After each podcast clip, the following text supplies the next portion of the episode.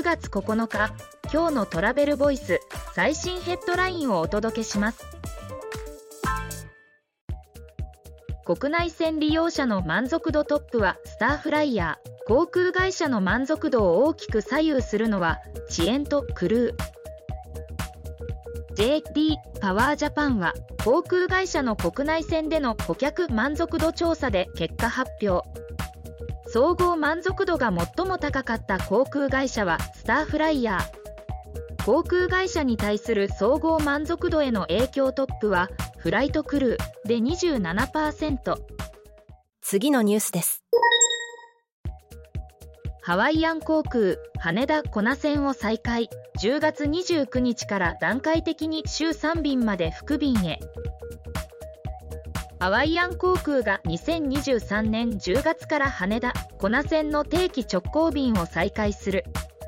羽田発ハワイ島コナ発ともに10月29日から11月3日の間に3便運航2024年3月にかけて段階的に本数を増やしながら従来の週3便体制に戻していく。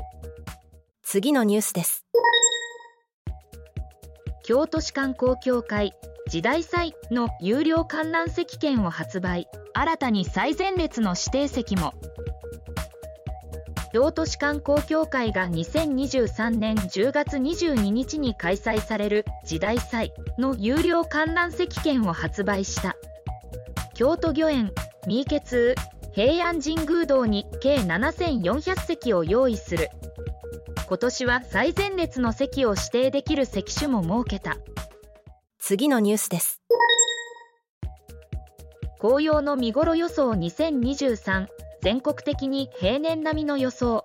北海道大雪山旭岳は9月20日頃から。ウェザーニューズ社は第1回紅葉見頃予想を発表。平年並みの見頃となる予想。北海道の大雪山旭岳姿見の池付近では9月20日頃から東日本西日本では10月中旬からの見込み。次のニュースです。旅中予約クルック総額900万ドル相当の大型キャンペーンを実施。2023年予約総額は2019年の3倍に創業9周年を迎える旅中予約クルーク。クルックは総額900万ドル。約13.2億円。相当となる過去最大規模のキャンペーンを実施。日本では15日間連続で999円オフクーポンを配布。PayPay 支払いでポイント付与も。記事の詳細はトラベルボイス .jp で。ではまた明日。